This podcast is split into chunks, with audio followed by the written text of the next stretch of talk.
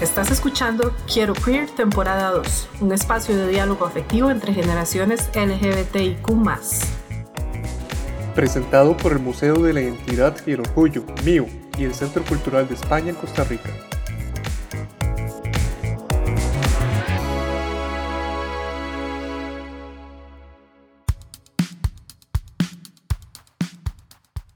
Hola a todos, todas, todes.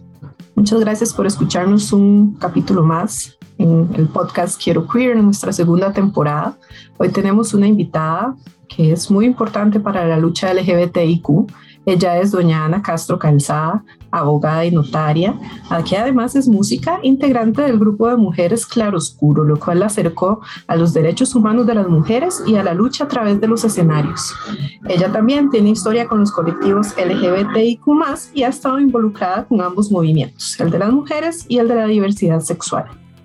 Doña Ana tuvo el honor histórico de celebrar el primer matrimonio igualitario en Costa Rica y ha sido activista de la campaña Sí Acepto. Ella nos dijo que se identifica como lesbiana desde 1979 y vamos a conversar sobre sus historias de juventud. Bienvenida, doña Ana. Muchas gracias por estar aquí con nosotros.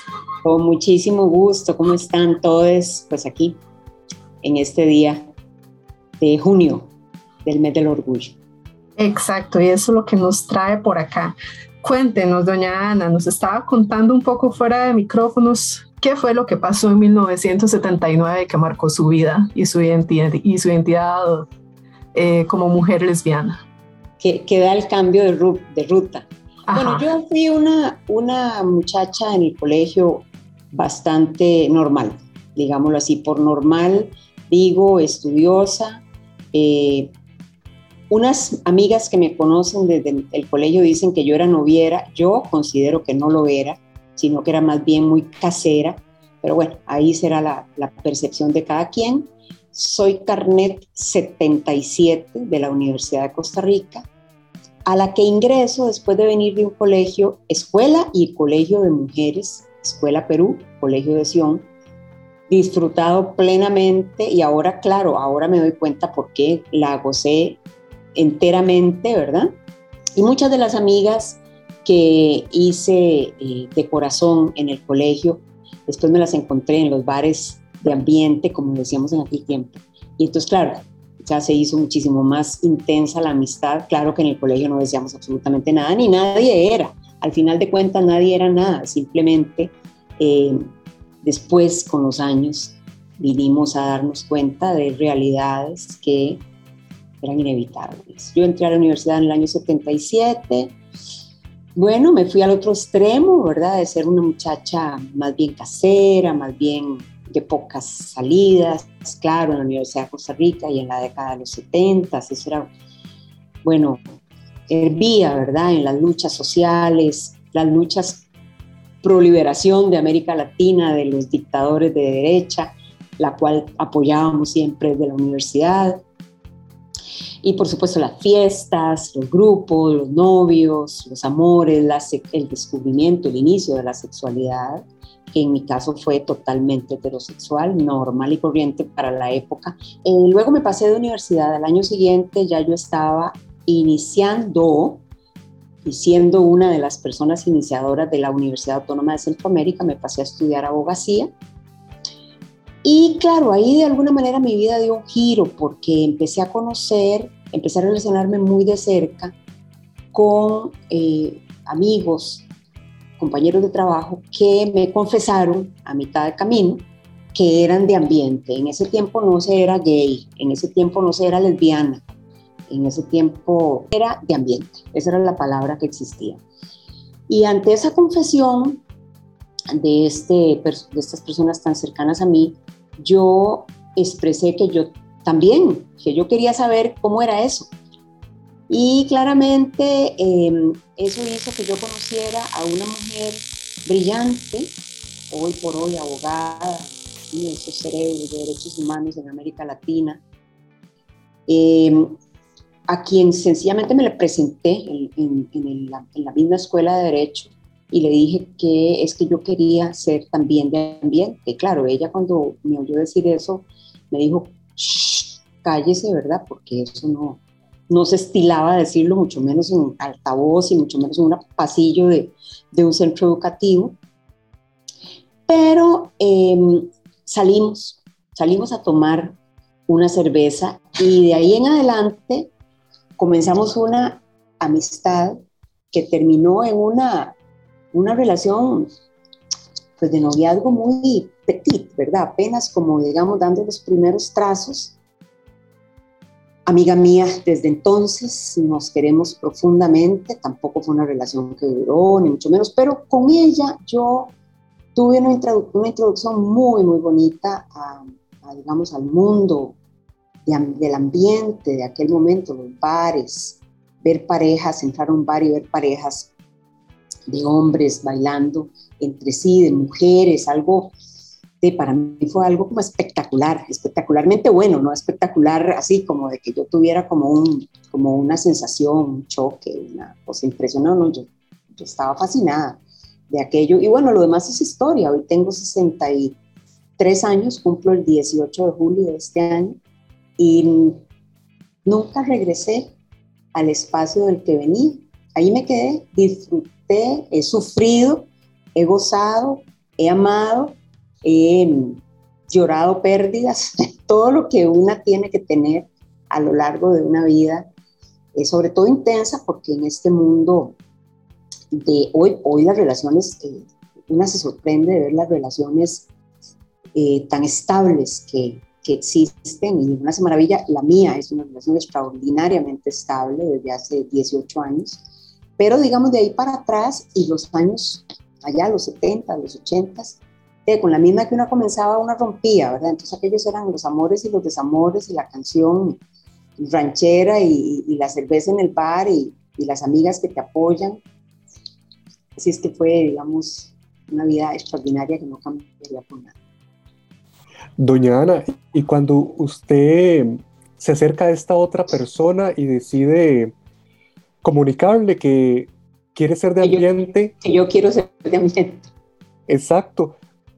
¿Tuvo un momento usted previo de reflexión o por qué quería ser de ambiente y, cómo usted veía el ambiente en ese momento? Primero, no tuve ningún momento de reflexión en cinco minutos es algo, yo, yo, yo me salgo, digamos, del patrón de las muchachas y los muchachos que eventualmente pasan su adolescencia dándose contra las paredes y cuestionándose y sufriendo y pensando que son algo extraño, diferente, malos, eh, que van a ser juzgados por no, yo, yo estaba en otras, como quien dice. Y cuando yo entré a la universidad, a mí me pasó que, eh, digamos, yo quería experimentar todo entonces hay cosas que, digamos, no voy a contar en este podcast, pero ustedes se pueden imaginar de ahí. Entrando a la universidad, experimentar de todo es de todo, ¿verdad? Yo fui una chica que me volví como muy, por decirlo con una palabra moderna, muy mandada, muy, ¿verdad? Yo quiero, yo quiero eso también y eso. Cuando mi amigo eh, me dijo, que me lo dijo con una angustia él y con un susto de que yo seguramente le dijera, ¿qué? ¿verdad? me dijo que él era de ambiente. Yo le dije, ¿qué es eso? Que yo no sabía. ¿Qué es eso? Yo, tengo ya 19 años y ni siquiera sabía. Y me dice, uy, tragó 50 veces y me dijo, es que de ambiente, es que a mí me gustan los hombres. Y yo le dije, ¡Ah! y, también sería como que a uno le gusten las mujeres. Y me dijo, sí, le dije, ah, no, yo ya quiero, yo quiero ver ya, yo quiero de eso, pero ya. Y esa frase, les quiero contar que esa frase se volvió muy famosa o sea, esa frase eh, a través de los años y todavía cuando nos encontramos los grupos de la época y estamos gozando de esos inicios, siempre decimos yo quiero de eso, pero ya, porque eso fue lo que yo le dije a mi amigo, yo quiero de eso, pero ya. Entonces, esa tarde él me va a dejar a la Escuela Libre de Derecho. Yo, yo tenía clases de 4 a 8, ya yo estaba en segundo año de Derecho, y para su carro y la escuela era, quedaba en una casa vieja ahí como por Barrio González Lama, por la línea del tren, por, por, la Corte Suprema de Justicia. Y entonces em, él, él, paró para dejarme a mí y me señaló a una muchacha, esta que les digo, que estaba sentada en la barandita. Es una casa vieja del estilo, ¿verdad? De, barrio, de antes de San José. Ella estaba sentada en la barandita, así como muy, ¿verdad? viendo así como para la, para la, la escuela, no viendo para la calle, y me dijo, ella es de ambiente. Yo, ¡ah, qué maravilla! Entonces esta chiquilla, porque yo era como una chiquilla toda, así como de, tirantes rosados y de. Eh, esperé a que las clases iniciaran, eran solo dos aulas, primero y segundo año, ella estaba en primer año. Y cuando las clases iniciaron, yo más o menos tomé el tiempito, pedí tiempo para pedir, pedí permiso para ir al baño, me salí del aula, toqué la puerta del aula de ella, me atendió el magistrado Juan Luis Arias, me abrió la puerta, ya había sido profesor mío, y me dijo, sí, Castro, ¿qué le puedo servir? Y entonces yo volví a ver para adentro, yo no sabía el nombre de ella, yo le dije, me presta a ella un momentito, y ella levantó la vista, y él le dijo, la buscan en la puerta, ella salió, el profesor cierra las puertillas de esas de casa de madera vieja, o sea, todo seguro se oía, entonces yo le dije, oye, este, yo tengo un amigo que me dijo que usted era ambiente, y es que yo también quiero ser. Y ella dijo, ¿qué? Cállese, ¿qué le pasa? Pero entonces eh, yo le dije, sí, no. Y me dijo, bueno, bueno, ay, Dios mío, ¿qué es esto? Bueno, cállese y hablamos a la salida. A la salida fue que efectivamente nos fuimos a un barcillo que quedaba por ahí por la escuela, donde todo el mundo iba a la salida, que se llamaba el Adriático. Desastre. Y nos fuimos a tomar una cerveza. Y entonces sí, e, e, ella era una lesbiana ya pues, reconocida su sexualidad desde su colegio, en fin, de trayectoria, digámoslo así tenía inclusive sus amigas muy intelectuales, ella sigue siendo, siempre ha sido, siempre fue una mujer muy intelectual. Y, y entonces conversamos, ella me, como que me acogió, me acogió eh, con amor. Y fue de alguna manera, yo, yo, yo me encanté de ella. No fue después como los amores tórridos que yo tuve después, ¿verdad? Pero ella me encantó, eh, fuimos amigas como, como amiguita, amiguitas novias, hasta que yo ya pues seguí mi camino. Ese mismo año, ya entrado el año, ya yo estaba dando pasos muchísimo más grandes. Es que pasó lo siguiente, yo comienzo a salir con Rosemary, esta muchacha, y un día caminando en la avenida central, la avenida central con carros, no era como es ahora un bulevar, sino algo congestionado de vehículos, ella me señaló a unas muchachas que iban caminando por la acera de enfrente y me dijo, ellas son de ambiente. Yo volví a verlas y eran mis, mis ex compañeras del colegio. Eran tres ex compañeras de mis íntimas amigas del colegio. Claro, cuando yo las vi, yo me brinqué los carros, los carros me pitaron, casi me atropellan, ¿verdad? Y entonces me fui al otro lado de la acera, las abracé, les dije que si eran de ambiente, que yo también era, y entonces, claro, aquellas también me callaron, ¿verdad? que, que era aquello, eso no se podía decir duro, y yo lo estaba expresando como a toda mecate. Entonces, una de ellas, que ya falleció, pero fue una mujer muy importante en la comunidad lésbica, me dijo que nos viéramos para tomar un café y nos vimos, como decir, al día siguiente. Yo no aguantaba las ganas, ¿verdad?, para, para tomar café con ella. Y ese día que tomamos café en el café del Hotel Palmoral, eh, a la salida de nuestros trabajos, estudiábamos y trabajábamos, ella me llevó al... Esa fue la primera vez que yo entré a un bar de ambiente que se llamaba El Feo. El, se llamaba realmente el ferrocarril, era de una mujer que le decían chico malo. Se llamaba el ferrocarril, pero era tan feo que entonces la gente le decía el feocarril, o sea, el feo. Era como un chirrión, parecía un vagón de ferrocarril y después entraba a un saloncito de baile horrible, pero era divino, digamos, horrible porque, era algo pues desvencijado, pero era espectacularmente, a mí, a mí me impresionó, yo me sentí tan, yo me sentí feliz, yo sentí que yo había llegado al lugar correcto de mi vida. Y entonces, ese mismo día, estando ahí con mi ex compañera del colegio, tomándonos un trago, la dueña, que era una mujer mucho mayor que yo y además era altamente reconocida en el mundo lésbico, era una de las, de las grandes, ¿verdad? Eh, claro, donde vio esta chiquilla, chiquilla bonita, de 19 años, nueva. ahí sorprendida y fascinada, con aquellos ojos pelados, fascinada viendo a los hombres bailar con los hombres y a las mujeres bailar con las mujeres. Ella me invitó, ella, claro, ella dijo esta, obviamente, de, pues, tengo que ver si, si es mío o qué. Entonces me invitó, me dijo, eh, ¿usted sabe lo que son las noches de Hollywood? Yo, no sabía nada, yo le dije, no. Y me dice, ah, bueno, Noches de Hollywood es una noche especial en donde vienen, eh, no se decía chicas trans en ese tiempo, sino transvestis. En ese tiempo no había, no teníamos claro, ¿verdad?, las definiciones que tenemos hoy. Eh, es una noche de transvestis y entonces una gran fiesta y este año va a ser en el tobogán. El tobogán era como un lugar de fiestas que existía por barrio Turnón, digamos, donde empieza la autopista para Limón, como un salón de fiestas. Y me dice, ¿a usted le gustaría venir conmigo? Bueno, eso era como, a mí era como que Dios me lo hubiera dicho. Yo dije, pero por supuesto. Esa, esa fiesta era un 4 de julio del año 79, sería esa fiesta y probablemente yo estaría llegando ahí a finales de junio, sería más o menos como. Lo que pasa es que no sabíamos del mes del orgullo ni nada de esas cosas existían. Y entonces, claro, yo fui a esa fiesta y yo quedé fascinada. Fui con aquella mujer, ¿verdad? Que era como, de, como orgullo dentro del mundo lésbico, dueña del bar más importante.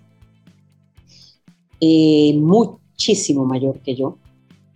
Yo me vestí como, como una chica buena, como, es que yo era como, como una sorompina de la época, ¿verdad? Era una chiquilla ahí, con mis vestiditos de encaje, que iba a saber qué. Y claro, en esa gran fiesta, yo creo que la estaba animando, no sé si era Paco Navarrete o qué, pero era una gran espectáculo, con aquellas chicas, lo que llamaríamos hoy las chicas trans, bueno, las grandes travestis de América Latina que venían finalmente a un lugar donde podían, aparte de Brasil, ¿verdad?, exponerse al menos una vez al año y había una, perdón, una sola mesa de mujeres lesbianas, todas. En ese tiempo el lesbianismo se vivía, éramos ellas y ellos, o sea, la mujer, la pareja, en la pareja siempre había una que se vestía de saco, corbata, ¿verdad? Como, como, como, como en las películas de París de los años 20, de los bares gays de los años 20 y las que nos vestíamos de prácticamente de maxifal, Entonces era aquella mesa impresionante con aquellas mujeres elegantísimas, divinas, los demás puros hombres y hombres trans o chicas eh, o transvestis, como le llamáramos en aquel tiempo. Y a mí esa fiesta me marcó para siempre y nunca más volver la vida también. Es decir, yo nunca tuve ni cuestionamientos, ni sentí como que era rara, que, que, que era aquello, que yo tenía que volver y atrás. Lo que pasa es que si algo tuve fue que a nadie se lo dije de la familia. Solo se lo, se lo dije a un hermano mayor mío, que me dijo, está bien, no hay ningún problema. Pero digamos, siempre fui o llevé una vida eh, de segregación, digamos, porque mis primas se casaron, tuvieron sus grandes fiestas, tenían sus novios, novias, en fin, reuniones familiares, y yo siempre llegaba porque yo era una persona muy importante en la familia y hasta el momento, pero llegaba sola. Sí. Todavía cuando las abuelas y las tías abuelas estaban vivas ya y la veían a una, era como mi hijita, pero ¿cuándo el novio? ¿Pero cuándo se va a casar? Todas se casaban y yo sencillamente no tenía ni amigos ni amigas, digo, era como la persona sola y en la noche comenzaba la, vida grande, ¿verdad? Los más maravillosos bares que conocí de San José de la época. Estuve cuando abrió la vista, la noche que Ana Vega abrió por primera vez sus puertas, ahí estuve yo. Y de en adelante y para atrás conocí los lugares más maravillosos eh, que podían haberse podíamos haber tenido para la época, claro, lugares en donde uno entraba, eh, desde lugares feos como el Feocarril hasta divinos como Timarcos o como La Torre después, o Jaguares antes, después vino La Vispa, que era como medio feón, pero ahí la pasábamos bomba también. Lugares en donde, en donde vivíamos los amores, también los desamores, vivíamos los encuentros y los desencuentros y a donde para entrar teníamos que identificar, tenían que reconocernos, a donde entraba la policía y nos golpeaba. El gobierno de Oscar Arias, más de una vez recibimos el primer gobierno de Oscar Arias, cuando recibió el Premio Nobel de la Paz, nos golpeaban en los bares. Fueron los años de las redadas más fuertes que hubo en San José, culminando con la de la Torre, que es la redada más, más grande que tuvo Costa Rica. Y bueno, vengo de esa época. Entonces, claro, sin haber pasado 250 años, sino simplemente un poco de años que ni lo sentí, ver ahora cómo podemos vivir nuestra sexualidad abiertamente y no solamente abiertamente, sino si le sirve, porque ya el Estado nos dio la protección máxima. De ahí para atrás o para el derecha, izquierda, arriba, abajo, o sea, si le sirve y no me importa, porque ya esto es una forma normal y natural de vida, ha sido muy impresionante. Hoy lo veo para atrás y me doy cuenta cuán impresionante eh, es poder en un, en, un tiempo vida haber podido experimentar desde el oscurantismo hasta la luz del día, como es el título de una de mis canciones que yo hice precisamente. Doña Ana, qué, qué, interesante todo lo que nos está contando, justamente como el objetivo de, de, este podcast, conocer todos esos detalles que, que históricamente no se cuentan, ¿verdad? Como los detalles más cotidianos y las vivencias de, de, de amor, de amistad, de, fiesta, de diversión, porque a veces solo conocemos como los contextos de lucha, que es lo que se ha como registrado más últimamente. Bueno, es que las luchas se gestaban desde los lugares de fiesta es que, digamos, yo no recuerdo en los años 80 eh, como que hubiera un lugar de reunión y aparte un bar. No, no, nuestros lugares de reunión, de pensamiento, de rebeldía, porque la lucha comenzó con la rebeldía. No comenzó tanto con la filosofía de que tenemos que tener derechos, no, no, sino porque este policía me está golpeando, porque este gobierno me agrede. Digamos, comenzó con la rebeldía de, enfrentarnos a, de, transgredir, ¿verdad? Este, del derecho a transgredir y de enfrentarnos a lo que nos, nos, eh, quería eh, no solo invisibilizar, sino agredir bueno, la historia es igual en el resto de América Latina y Estados Unidos, en Stonehenge y todo. Bueno, aquí vivimos, es, es, ese periodo se vive aquí definitivamente en los años 80. Y a partir de ahí es que se comienzan a gestar los grupos de, digamos, de, de deseo, de idealización de, de un tiempo en donde en una sociedad, por supuesto, de un tiempo por venir en donde, en donde tengamos una mejor calidad de vida. Fíjense qué interesante lo siguiente, como les estaba comentando hace un rato, cuando yo entré al ambiente, así se llamaba, entrar al ambiente, no ser de ambiente tanto como entrar al ambiente. Bueno, porque uno era de ambiente, pero digamos, dar el paso. A las parejas les llamábamos la amante o el amante. Ella es mi amante, él es mi amante, yo fui su amante. Hoy, bueno, nunca pensamos que eso fuera una palabra que tuviera una connotación negativa para nada. No la tiene, digo, pero es que hoy que yo puedo decir de la mujer con la que vivo y con la que transito la vida, ella es mi esposa, porque ya me casé, además, pero antes de decir ella es mi esposa, ella es mi compañera de vida ella, más que decir mi novia, porque mi novia también tiene una connotación muy como patriarcal, ¿verdad? una connotación como de posesión. Igual esposa, podríamos hablar de, y esposo, podríamos hablar de ello, pero digamos, nosotros pasamos de amante a amiga. Ella es mi amiga. Y después de amiga, eh, decíamos novia. Después compañera de vida. Ya era una categoría, uy, importante y luego hoy en día mi esposa, mi esposo. O sea, pero venimos de un, de un tiempo en donde la relación homosexual se entendía en tanto y en cuanto había una revolcada en una cama, para decirlo en decente, digamos. Era una cama. Por eso es que nos ligan históricamente con el abuso sexual. Cuando el abuso sexual es una de las landmarks, de los marcas, sellos más importantes de la, de la heterosexualidad patriarcal, del patriarcado. Es, ¿verdad? Pero, pero como se, ha entendido siempre que la homosexualidad es porque es una majadería de, un, de una cosa, de una cama, entonces eh, a, quienes con quienes nos acompañábamos en la vida, a quienes amábamos y a quienes le entregábamos nuestra vida, nuestro corazón, le llamábamos amante. Entonces, claramente, yo cuando 40 años después lo vuelvo a ver para digo, qué horror, es que, digamos, de claro, ahí estaba todo. Y después, el hecho de que, bueno, lugares públicos así como para que uno se sentara de la mano con la novia o el novio, jamás.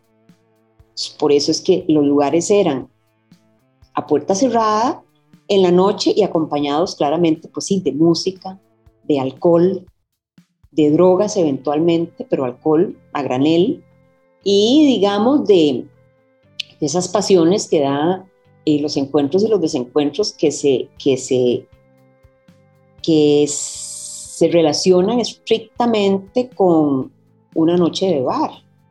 Hoy por hoy puedes conocer a tu pareja, no sé, un cine, un teatro, la U o, sencillamente en la calle o lo que sea, y, libremente poder, podrías, si no estás todavía con, esos temores, de acercarse o acercarte y entablar una posibilidad de una conversación y de ahí lo demás. Pero antes era estricto senso un bar.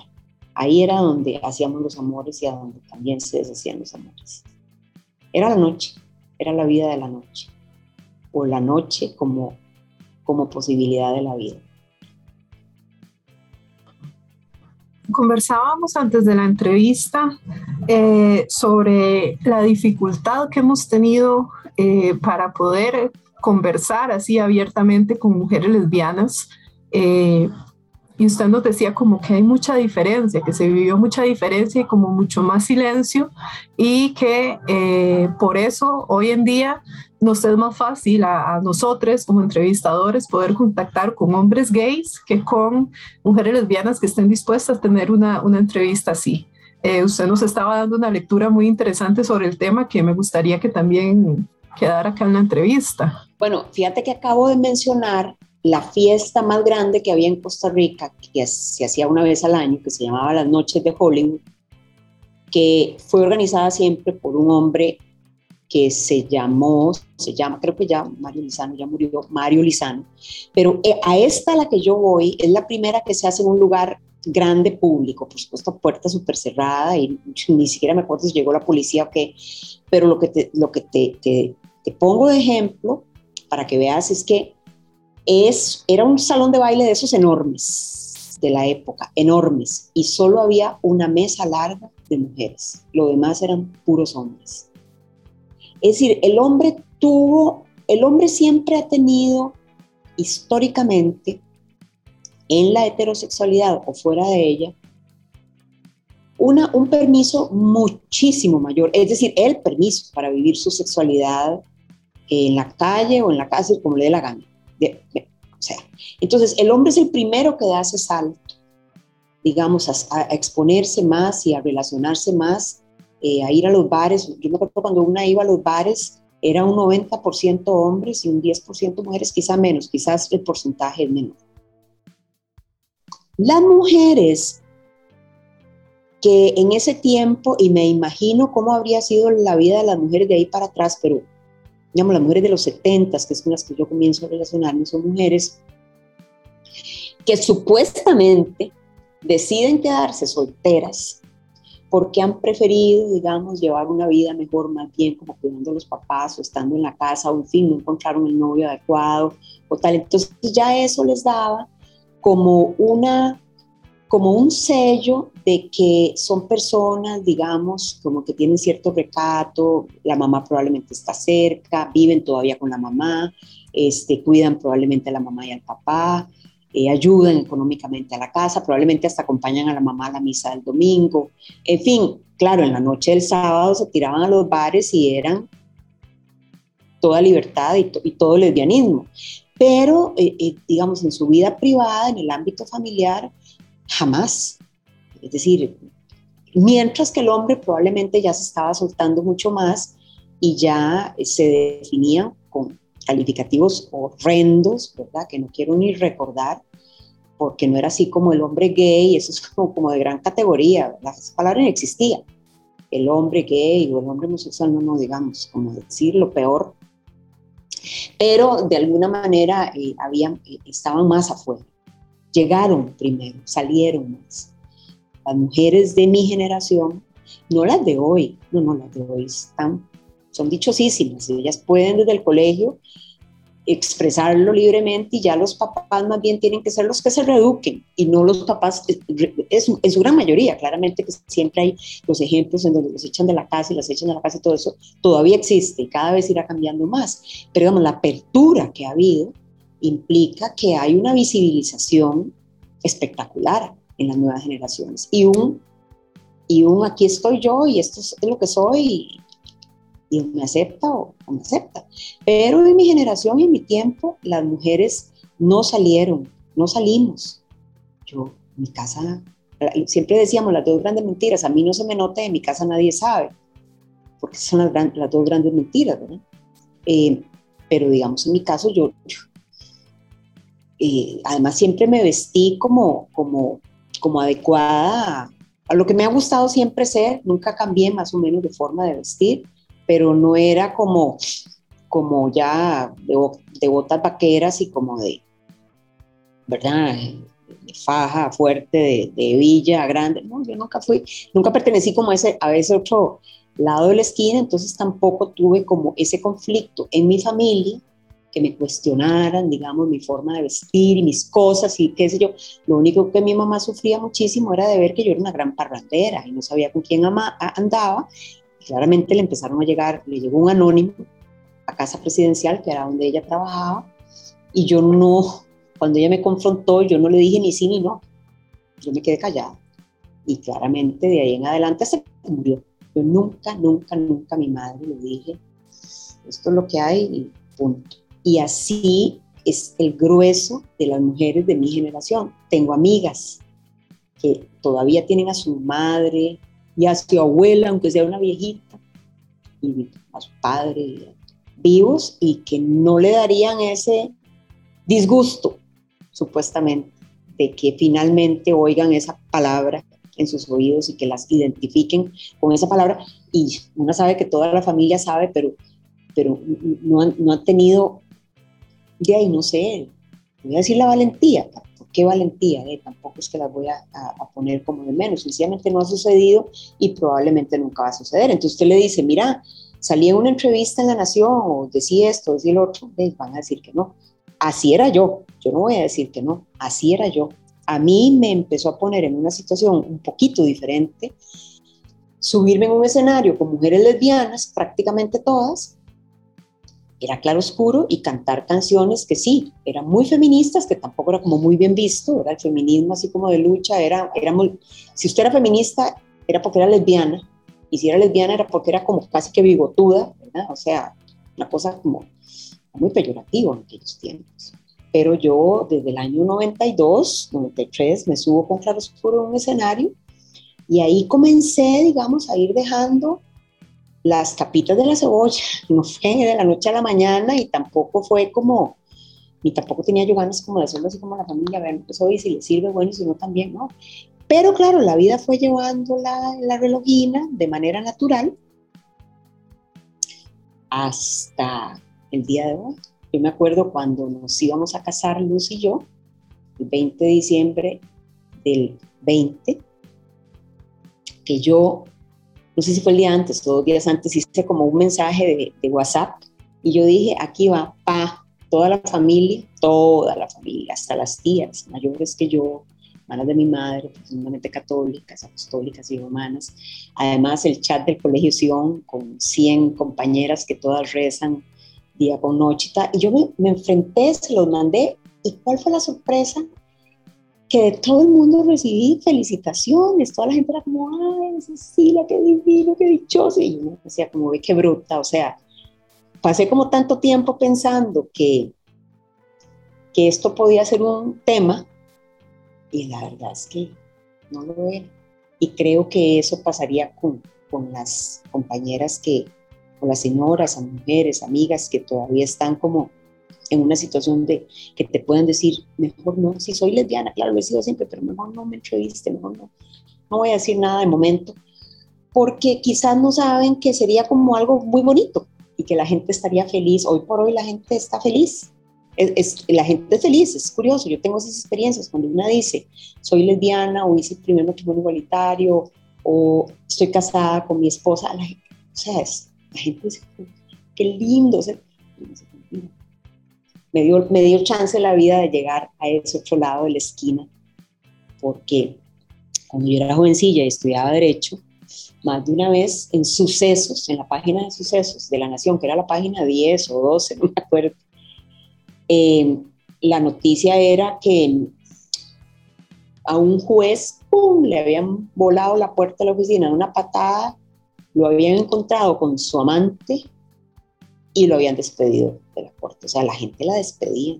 Pero no solo la, la despedían, la despedían con la humillación de ser noticia pública. O sea, entonces, venir de ahí y estar hoy en día en un espacio donde yo digo, ella es mi esposa, Luz y yo somos esposos, y la gente dice, ay, qué lindo, qué dichosas, qué bonito. Mira, tuvo que pasar mucho, mucha agua debajo de ese puente, pero finalmente nos dio chance la vida de, de, estar en este estado, en este espacio. Doña Ana, qué dicha que la vida les ha premiado y les ha permitido dejarse ser. Sí. Y antes de cerrar, quisiera recapitular el tema de esos espacios que son los bares.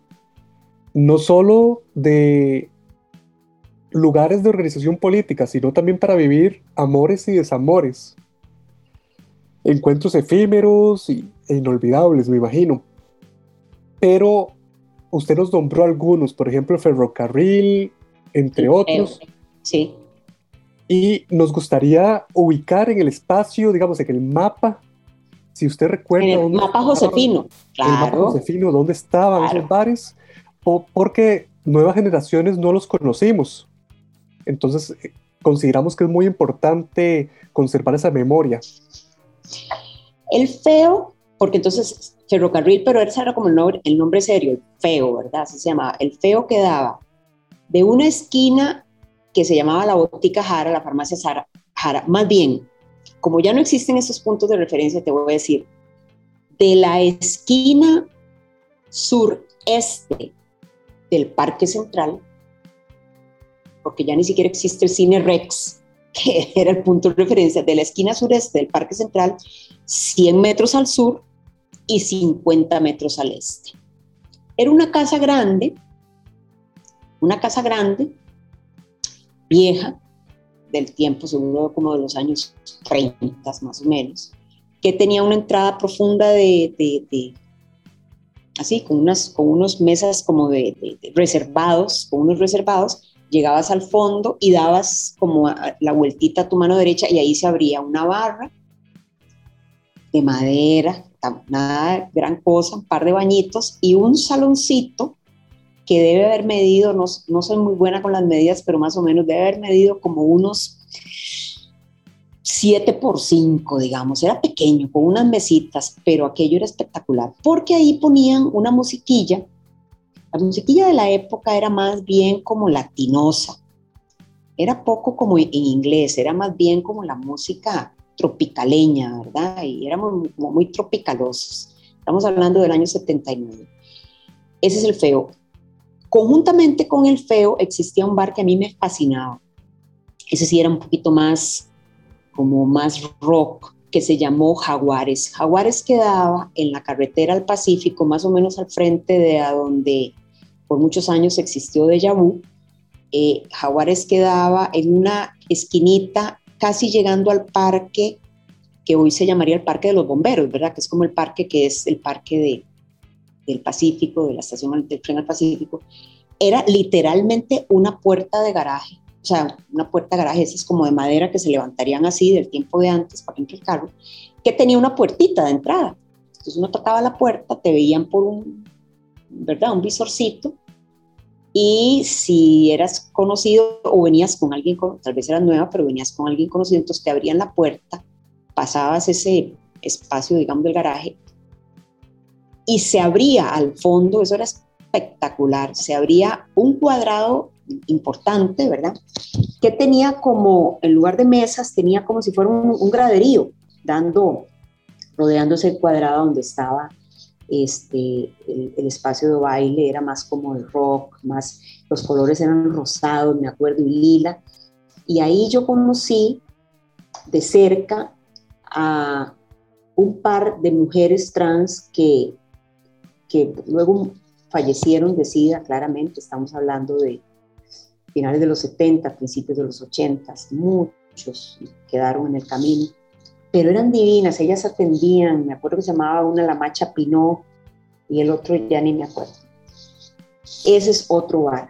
Después, algún poquito tiempo después, es que Ana Vega abre la avispa en el mismo lugar a donde hoy está. En el mismo lugar a donde hoy está. Lo que pasa es que era una casita Ana Vega después compró y compró y compró y amplió y amplió y hizo lo que tiene hoy espectacular, pero era una casita, ahí vivía ella con su compañera. Entonces uno entraba por un pasillito, había una habitación que era la de ellas, otra habitación donde almacenaba las cajas de cerveza, las estivaba hasta el techo y se abría un salón eh, a donde ella eh, eh, había decorado hasta que pudo tener dinero para cambiarlo, con como ovillos de madera, ¿verdad? Esos eran las mesas y los, las sillitas eran unos taburetitos, digamos, de talabartería, pero ahí nos sentábamos felices y atrás tenía un patio lleno de árboles de mango, a donde obviamente fumábamos felices y tomábamos la cerveza. Hubo otro bar espectacular, estilo como griego, que se llamó Timarcos. Timarcos quedaba de la esquina norte de la oficina de correos eh,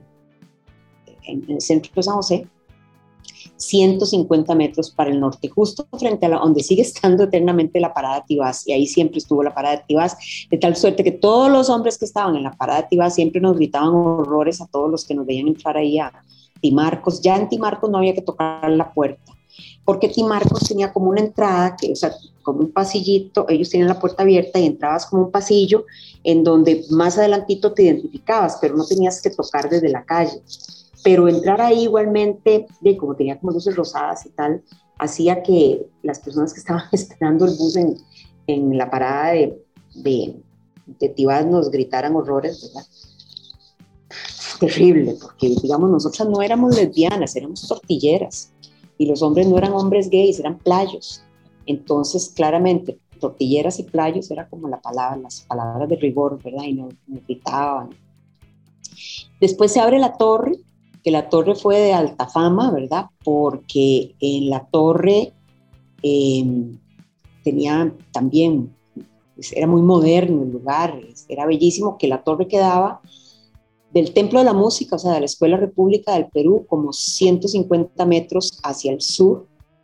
Eh, igual, una construcción vieja que la, que la prepararon para tener más o menos el estilo de Jaguares. Jaguares cerró muy pronto con la muerte de, de la Macha Pinó y de, la otra mujer, esta trans, el, bar cerró. A mí, a mí, me encantó ese bar, pero bueno, cerró. Eh, entonces, eh, la torre abrió, abrió como un concepto parecido a eso. Eh, era como, como si fuera como un tinglado, ¿verdad? Como si la, la pista estuviera en el medio de, bueno, muchos espejos empiezan ya a hacer la, la moda de, de los hombres gays, sobre todo bailando, viéndose en los espejos, ¿verdad? Más bien eran como a veces incómodos porque bailaban como casi como estilo John Travolta y una como, ¿verdad? Una como bailando así apretadita, ¿verdad? Para que no le dieran el, manazo. Porque ellos, ¿verdad? Eran siempre muy exuberantes y todo. De ahí tenían los grandes espejos y tenían eh, sillas, o más bien como, un, como unas, eh, como, como de, de, gimnasio, así como alrededor, ¿verdad? Y el gran bar con la gran barra Luego también hubo un bar divino, divino, divino, a mí me fascinaba, que se llamaba, em, que quedaba en Paseo Colón, ¿cómo se llamaba este bar? Que era de cuatro mujeres, fue espectacular.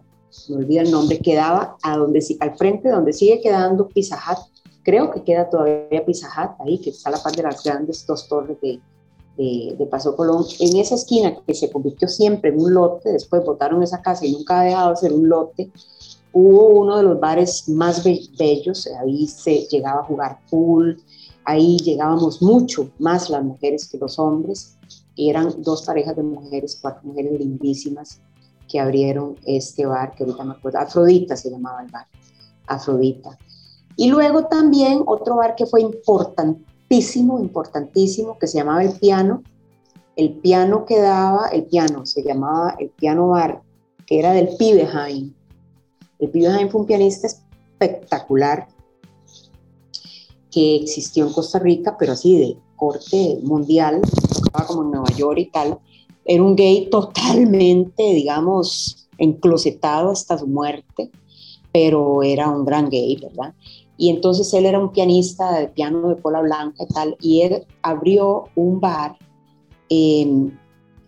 prácticamente casi enfrente de la entrada del Colegio Superior de Señoritas. Era un bar que tenía tres pisos el tercer piso se abría y entonces eso era una novedad tremenda, ¿verdad? Eh, y se veían las estrellas. En ese bar hicieron una redada que fue dolorosísima. Me acuerdo que a mí no me tocó por pura casualidad. Yo salí de ese bar por decirles 15 minutos antes de que la policía represiva del gobierno de Oscar Arias entrara y aquello fue un sangrerío y fue una cosa terrible comparado con eh, la redada de la torre. Lo que pasa es que esa fue menos cantidad de gente, digamos, pero fue porque esos bares tenían como una entrada siempre muy, digamos, no era una cosa amplia, de gran portón y con salidas de seguridad y todo lo que hoy tendría que tener un bar, sino que era como la puertita, el pasillo de fondo y al fondo se abría, de, tal suerte que si había un incendio, o de hecho una vez hubo un, conato de incendio ahí, pero digamos, si entraba la policía o lo que sea de ahí, a usted lo prensaban, usted no tenía por dónde salir, entonces la gente